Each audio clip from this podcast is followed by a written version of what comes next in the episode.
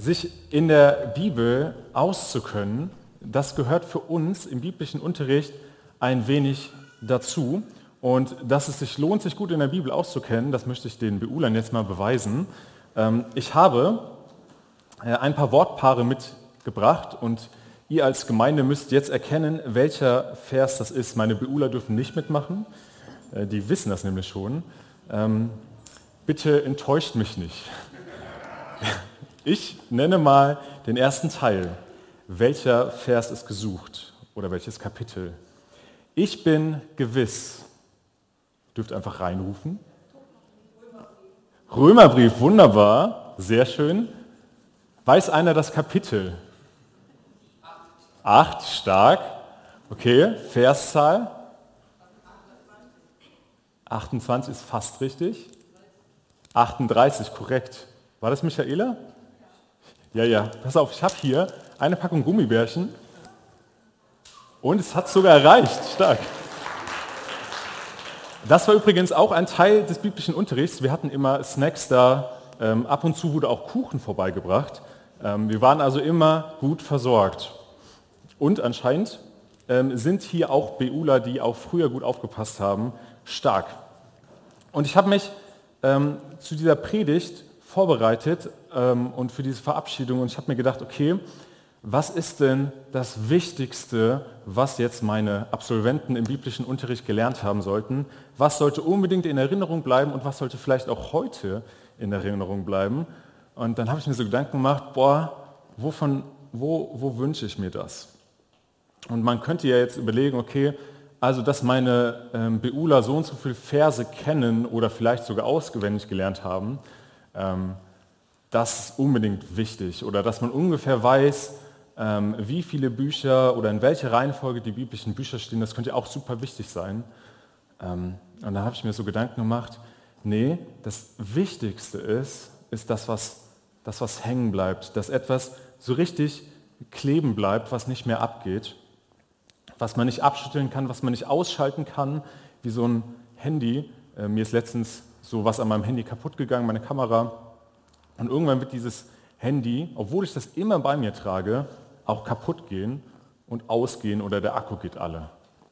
Ich will, dass euch etwas kleben bleibt, was noch präsenter, noch mehr an euch klebt als euer Smartphone. Und ich weiß ganz besonders an meinen Beulern, die lieben ihr Smartphone. Ja? Und ich rede natürlich von Jesus. Ich wünsche mir, dass Jesus an euch hängen bleibt, an euch kleben bleibt. Dieser Jesus ist immer da, der ist immer bei uns, an uns, um uns herum. Und ich habe euch versucht, immer wieder durch diesen biblischen Unterricht aufmerksam zu machen, dass Gott sich nach dieser Verbindung sehnt durch Jesus. Und wir haben in diesem ganzen biblischen Unterricht in diesen zwei Jahren immer wieder gesehen, was Jesus da rein investiert in diese Freundschaft. In seinem ganzen Leben investiert er unglaublich viel in diese Freundschaft zu uns, ohne dass wir etwas dafür getan haben. Also die Botschaft, das, was heute kleben soll, gerade vorweg, egal was sein wird, Gott bleibt an euch dran. Er wird immer mit euch verbunden sein. Und es gibt einen wunderbaren Vers, ähm, der eben erraten wurde, den ich auch jetzt mal vorlesen möchte. Ich lese aus der neuen Genfer Übersetzung. Denn ich bin ganz sicher, weder Tod noch Leben, weder Engel noch Mächte, weder Gegenwärtiges noch Zukünftiges noch irgendwelche Gewalten, weder Hohes noch Tiefes oder sonst irgendetwas auf der Welt können uns von der Liebe Gottes trennen, die er uns in Jesus Christus, unserem Herrn, schenkt. Nichts auf dieser Welt kann dich von Gottes Liebe trennen. Und das ist eine super, super wichtige Wahrheit, die es sich lohnt zu wissen und immer im Kopf zu behalten. Ich weiß, dass jeder von meinen Beulern Pläne hat, was er jetzt mit dieser ganzen freien Zeit machen wird, wo jetzt kein biblischer Unterricht mehr ist. ähm, Nee, ich weiß tatsächlich von einigen, die jetzt in ihre Praktikumsplätze tatsächlich reinstarten, ähm, einige, die jetzt ähm, sportlich ganz gut betätigt sind und ihr trefft ja dadurch auch immer mehr Entscheidungen und auch immer mehr eigene Entscheidungen. Ja, also du wirst als Absolvent, wenn du jetzt älter wirst, immer mehr feststellen, boah, es ist echt gut, eigene Entscheidungen zu treffen. Und das ist ein geniales Gefühl der Freiheit. Manchmal ist es dann auch ein schönes Gefühl der Freiheit, Entscheidungen gegen seine Eltern zu treffen, gegen den Rat. Und das ist was Schönes und man findet dabei heraus, wer man ist. Und mir ist klar, dass ganz viele Pläne von euch auch unterschiedlich sind. Also nicht jeder von euch sagt, wow, ich will BWL studieren oder ich will unbedingt ein 1er-AB, damit ich Arzt werde. Einige werden von euch Erzieher werden oder was mit Menschen machen. Ähm, die anderen wollen vielleicht richtig viel Kohle verdienen. Das ist auch was Gutes. Und das sind alles Entscheidungen, die ihr trefft, die euch dorthin oder dahin führen. Und was auch im Leben passieren wird, ist, dass ihr euch immer wieder von Sachen verabschieden werdet müsst, ja, trennen müsst. Dieser BU-Kurs, der ist heute zu Ende. Ähm, und da müsst ihr euch trennen. Natürlich seht ihr die Leute, aber dieser Dienstagstreff, der ist ja gar nicht mehr. Ja, vielleicht zieht ihr irgendwann, wenn ihr eine Ausbildung macht oder ein Studium macht, zieht ihr weg. Und da gehen vielleicht Freundschaften zu Ende, werden abgeschlossen, vielleicht geht auch mal so eine Beziehung zu Ende. Oder was, was du dir vorgenommen hast, das geht auch zu Ende oder platzt vielleicht. Und auf der anderen Seite, du könntest ja auch verschiedene Träume verwirklichen. Vielleicht schaffst du es ja, etwas Bestimmtes, was du dir vorgenommen hast, zu erreichen. Du hast dich richtig dafür angestrengt, was Sportliches zu machen und du, du schaffst es. Ja? Du willst auch Erfolge in deinem Leben feiern und Momente haben, wo du der glücklichste Mensch der Welt bist. Hoffentlich nicht, weil der BU jetzt vorbei ist, sondern weil du vielleicht eine schwierige Prüfung bestanden hast. Ne?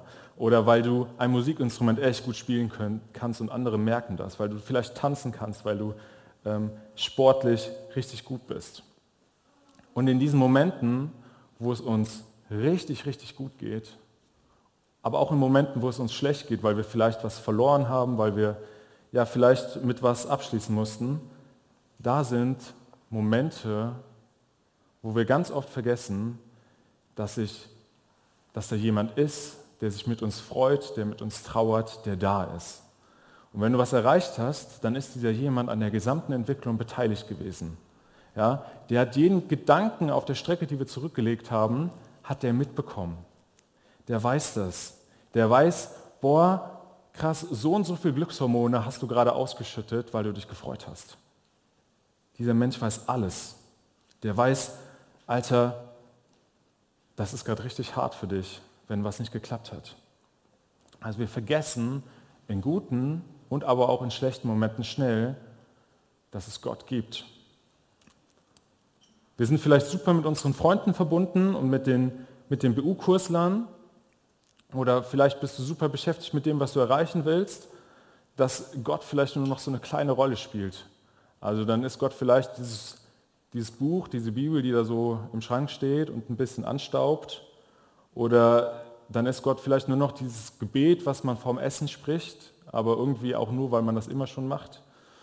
Oder dann ist Gott vielleicht auch das Lied, was wir einfach singen, aber ohne dass wir irgendwie so einen, so einen inneren Bezug dazu haben.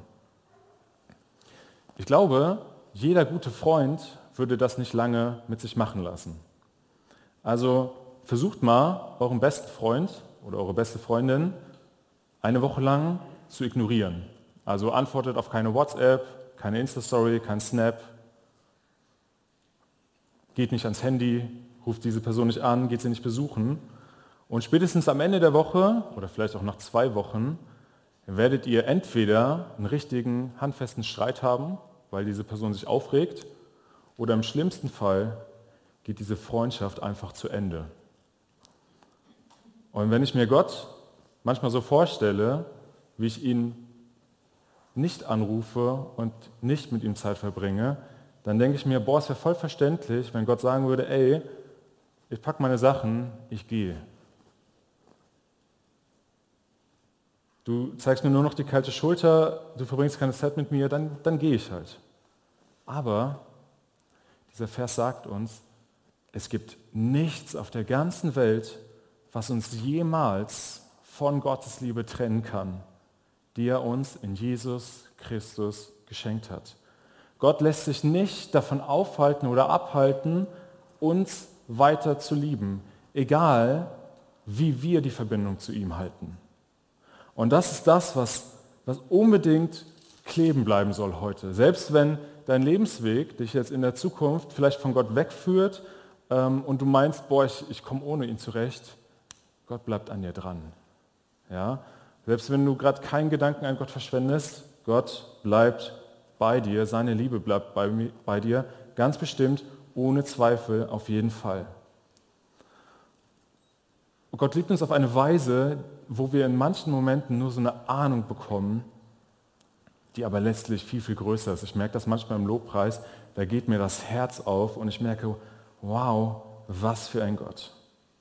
Also mir ist wichtig, egal wo du im Leben stehst, von der Liebe Gottes kann ich nichts trennen, kann euch nichts trennen. Nicht einmal du selbst kannst sie loswerden, sie gilt dir einfach für immer.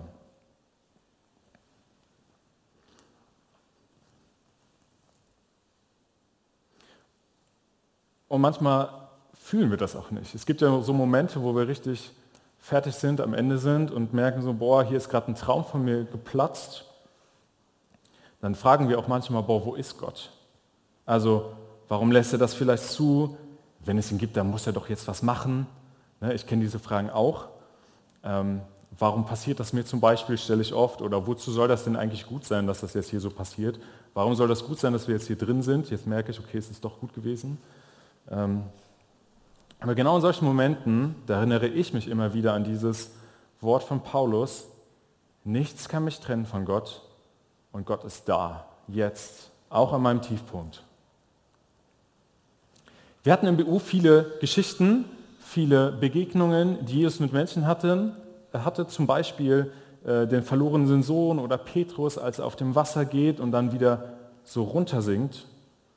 Ähm, und dann haben wir da ganz, ganz oft gesehen, bei Petrus, Jesus kommt und rettet und zieht Petrus aus dem Wasser. Jesus ist dieser Vater, der da steht und wartet. Das sind alles Sachen, die wir gelernt haben, die das so bestätigen. Und dann gibt es noch einen zweiten Punkt in diesem Vers, der super, super wichtig ist. Und der steht am Anfang dieses Verses. Paulus sagt, ich bin gewiss. Ja? Also es ist schön und gut, von diesem liebenden Gott zu hören, der uns liebt, der uns umgibt, der immer da ist. Das ist irgendwie auch so ein schönes romantisches Bild, was wir da so zeichnen können. Aber Paulus sagt das anders. Also er sagt nicht, ja, also irgendwie, Gott ist ja auch irgendwie da und es könnte sein und es wäre schön.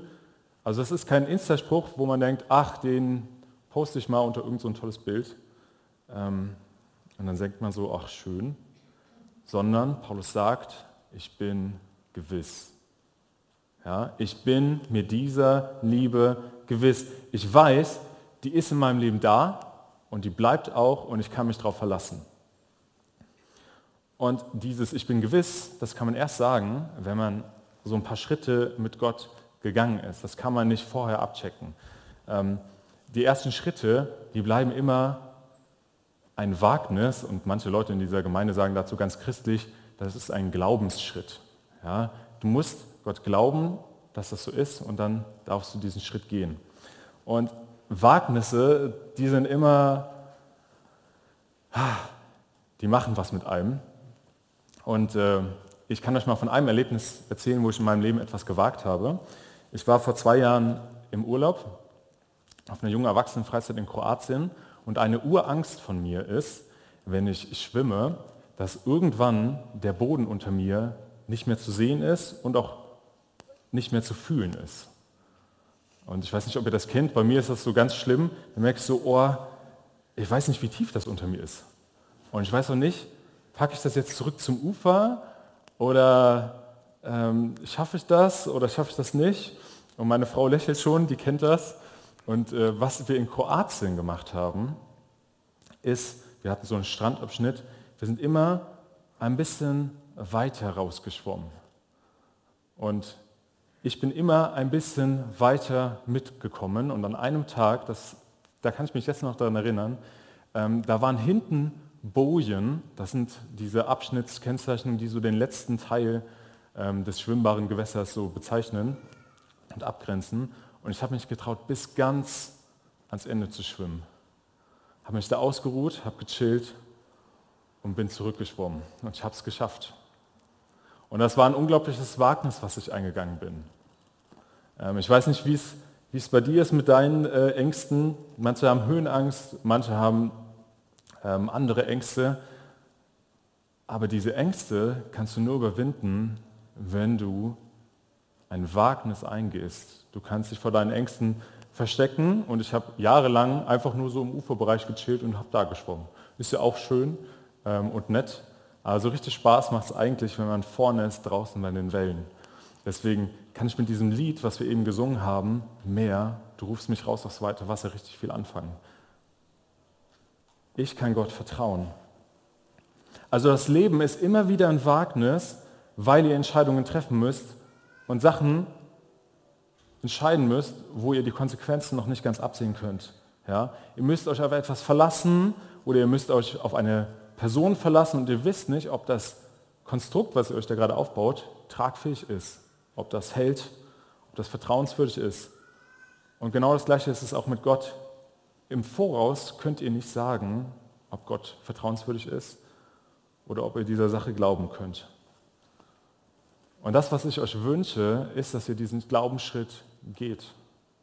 Dass ihr diesen Schritt in diesen Glauben reingeht und sagt, okay, ich habe super lang gehört, dass dieser Gott mich liebt und dass mich nichts trennen kann. Jetzt probiere ich das mal aus. Ja? Ich bin gewiss, weil ich das erlebt habe, nicht weil ich das gelernt habe, sondern weil ich das erlebt habe, dass er dich hält dass er dich auffängt, wenn du hinfällst und dass er dir hilft zu werden, wer du sein könntest.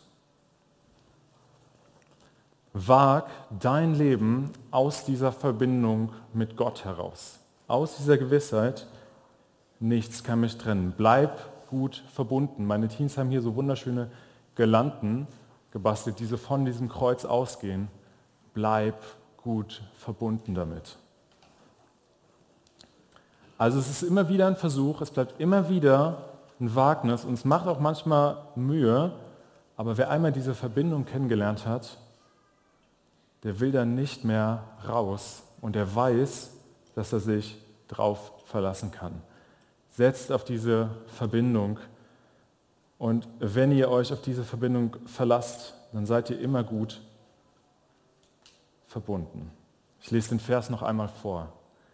Ich bin ganz sicher, ich bin gewiss, weder Tod noch Leben, weder Engel noch Mächte, weder Gegenwärtiges noch Zukünftiges, noch irgendwelche Gewalten, weder Hohes noch Tiefes oder sonst irgendetwas auf dieser Welt können uns von der Liebe Gottes trennen, die er uns in Christus Jesus, unserem Herrn, schenkt. Amen.